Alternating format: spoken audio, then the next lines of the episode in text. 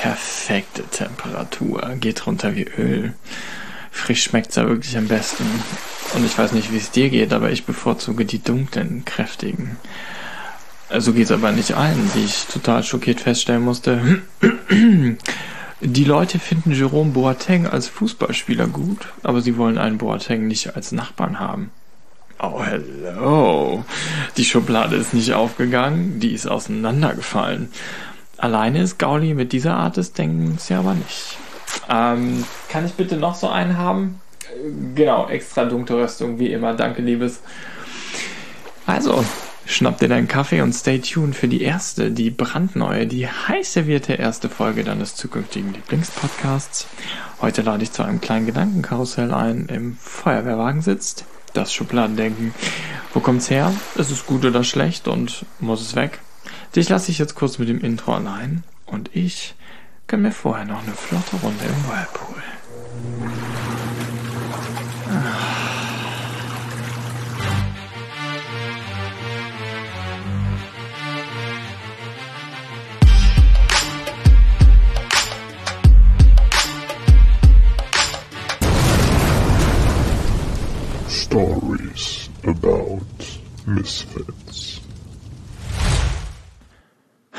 Herz.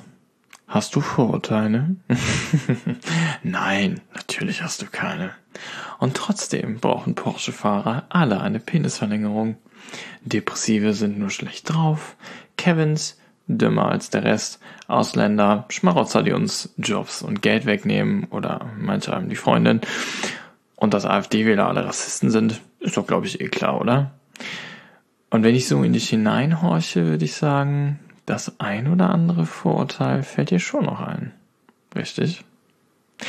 Das Gute vorneweg, hey, du kannst nichts dafür. Denn dein Gehirn will es genauso. Unentwegt verteilt es Labels, um sich einfacher zu machen. Und überleg mal, macht ja auch total Sinn. Mit Grüßen an die Evolution. Einer deiner Vorfahren streift durch die Gegend, den Speer im Anschlag und plötzlich ein Brüllen, ein Rascheln, ein Säbelzahntiger. Was macht dein Vorfahre? Klar. Um, also ich will eher wirklich nichts Böses, ne? Man sagt sich, du bist zum Fressen hier, aber ich will aber nicht so vorschnell sein. Du hast ja ein flauschiges Fell und ah, hübsche Augen. Könnte also gut sein, dass du einfach nur gerührt. Hm, ich würde sagen, dumm gelaufen. Ihr neigt dazu, nun ja, alles nicht nur einfach, sondern kontrollierbar haben zu wollen. Und insbesondere in Situationen wie der gerade ist es sogar überlebenswichtig, automatisiert und blitzschnell Labels zu verteilen. Leben oder denken sozusagen. Freund oder Feind, gut oder böse. Und lässt sich etwas nicht zu oder einordnen, schön die Kontrolle. Und du fühlst dich unwohl, oder? Schließ die Augen, falls es gerade geht. Nein, Susan, am Steuer geht das nicht, außer du willst mich ein paar Stockwerke tiefer besuchen. Bei Vater. Je. Also, was siehst du? Palmen, Strand, eine heiße Salzernacht, ein Bett, das im Baum hängt, in das du dich reinlegen kannst und aufs Meer gucken, ein Buch auf einem Handtuch, Sandstrand, Steinstrand, Lavastrand, eine Cocktailbar, deine Hochzeit, Asche, die verstreut wird. Genauso ist es mit den Vorurteilen. Die Basis sind deine Erfahrungen und Erlebnisse, die du gemacht hast. Und die Grundannahmen und Werte, die du mit dir rumträgst. Schau dir mal Kinder unterschiedlicher Herkunft an, die ungezwungen miteinander spielen. Die ihre Kulturen einfach annehmen, als normal ansehen. Bis sich Dinge ändern. Dabei haben Vorurteile, Labels und Kategorien Vor- und Nachteile. Was haben wir auf der Mehr davon Seite? Klar, die Sache mit dem Überleben hatten wir. Good point. Haken dran. Werteabgleich. Ja, wir können prüfen, haben wir die gleichen Werte? Ich würde sagen, Rebellen sind cool, Menschen sind unnütz und dumm. Also bleiben wir Freunde. Zusammengehörigkeit. Diese Ami-Teenie-College-Filme zeigen das doch ziemlich genau. Benimm dich wie eine Cheerleaderin und du bist eine. Angezogen wie ein Bücherwurm? Hm. Die langweiligen Spießerinnen da hinten. Da gehörst du hin. Einfachheit. Das erhöht das Verstehen können. Hast du zum Beispiel schon mal vom Disk-Modell gehört? Das sind quasi am Ende des Tages vier Farben und die vier Farben teilen die Menschen in vier Typen ein. Anhand derer weißt du dann, wie der andere kommuniziert, worauf du achten musst. Der rote Typ ist so zack, zack, zack in der Kommunikation. Wir machen jetzt das, das, das und das. Bums, Ziel erreicht, weiter geht's. Der gelbe, naja, der verströmt vielleicht grundsätzlich ziemlich viel Enthusiasmus, ohne immer nach einem Vorteil für sich selbst zu schauen. Das passt mit Sicherheit nicht für alle und es gibt Variablen. Aber man kann sich so ein bisschen besser verstehen vielleicht. Und ein bisschen besser einordnen können. Und dann entsprechend auch naja, so agieren, dass es der anderen Seite vielleicht angenehmer ist, dass Kommunikation gewinnbringender ist, dass das Miteinander gewinnbringender ist, dass Menschen das tun, was du möchtest. Was sind die Nachteile? Naja, der Selbstwert der Verurteilten sinkt, nicht wahr? Ich jetzt sage, hey, du bist der dicke Junge, der keinen Sport kann. Der wird mit Sicherheit nicht noch mehr Selbstvertrauen haben, wenn das Fußballspiel wieder in die Hose gegangen ist, weil er nicht schnell genug war. Ja. Ähm, Dir entgehen natürlich aber auch Chancen. Das ist ganz klar.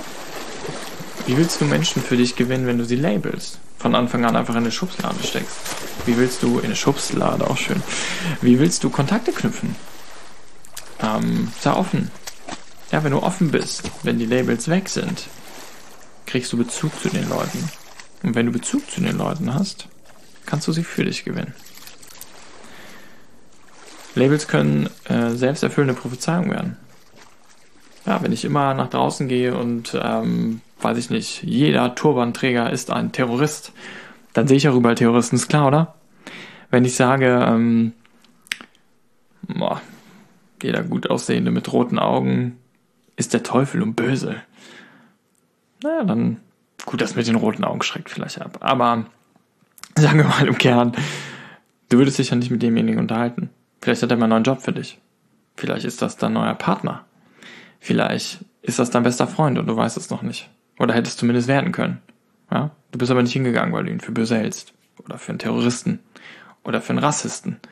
Ähm, um wieder die Idee mit der AfD und Gauli vielleicht mal wieder nach vorne zu bringen. Naja, die sind nicht alle Rassisten.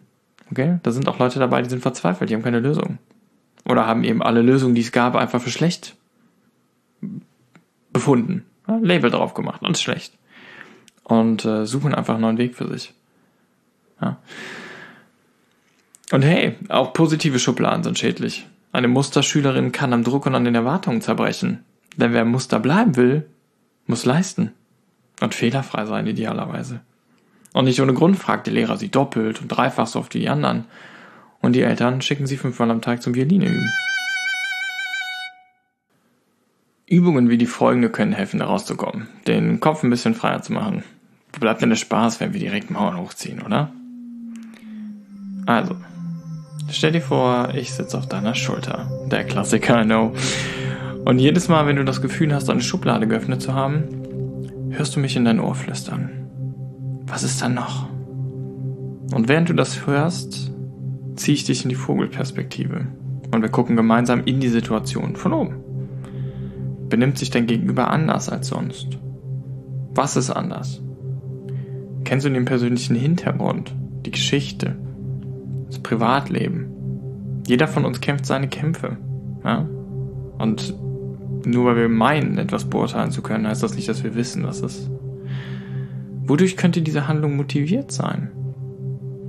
Weshalb tut er oder sie das, was sie tut? Verhält sich so, wie sie sich verhält? Mit dem, was du in der Situation weißt. Wie hättest du an seiner oder ihrer Stelle gehandelt? Und betrachte Dinge mal ganz neutral. Was siehst du? Nicht was glaubst du zu sehen. Wie schätzt du das Alter ein? Wie spricht sie? Welche Kleidung hat er an? Tatsachen schlagen Bewertungen. Und damit lassen wir die Schublade zu.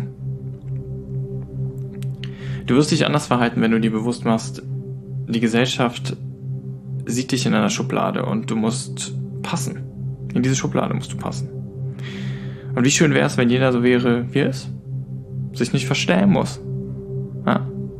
Einfach so sein, wie du bist. und nicht, wie es von dir verlangt wird. Du richtest dich weniger nach den Erwartungen, wirst leichter, wirst authentischer, wirst rebellischer, wirst wilder, ungezähmter oder eben auch gar nichts davon. Ganz so, wie es deinem Naturell entspricht. Und ganz so, wie es mir vorgeworfen wird. Zum Schluss habe ich noch einen Gesprächsfetzen für dich. Ähm, kommt gleich und am Ende gibt es eine Frage. Wie würdest du auf diese Frage antworten? Schreib es mir gerne als Nachricht bei Instagram unter Untold Sam oder kommentier es da unter dem Beitrag, der da verfasst wird. Ey, und lass mir gerne Info da, welche Vorurteile oder missverstandenen Themen und Haltungen im Podcast ansprechen. Aber erstmal zur Situation. Weißt du, was mir heute passiert ist? Muss ich dir unbedingt erzählen. Ich bin mal gespannt, äh, was deine Antwort sein wird. Also folgende Situation. Wir haben ähm, heute unsere neue Couch bekommen und ähm, die kam dann halt in die Garage rein erstmal. Und dann stand halt der riesen LKW äh, vor der Garage und hat halt für, das waren höchstens fünf Minuten, die Straße halt blockiert. Und ähm, dann kam auch schon ein Nachbar angefahren, aber der hat dann direkt seinen Motor ausgeschaltet und stand äh, saß dann im Auto. Ja, dann haben die zwei Möbelpacker da ähm, die Couch gerade aus dem LKW raustransportiert. Und ähm, ja, die zwei, die waren so Mitte 30. Der eine war so ein schmaler Türke.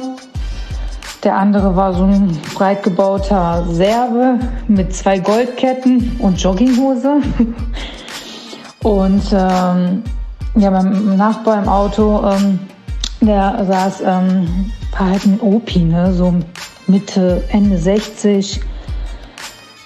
Auf jeden Fall kam dann plötzlich äh, einer und sagte, ey, hast du ein Problem mit mir? Willst du ein Problem haben? Jetzt darfst du raten, welche von den drei das waren. Die Auflösung gibt's dann beim nächsten Mal. In dem Sinne, immer schön rebellisch bleiben. Ich bin in deinem Ohr.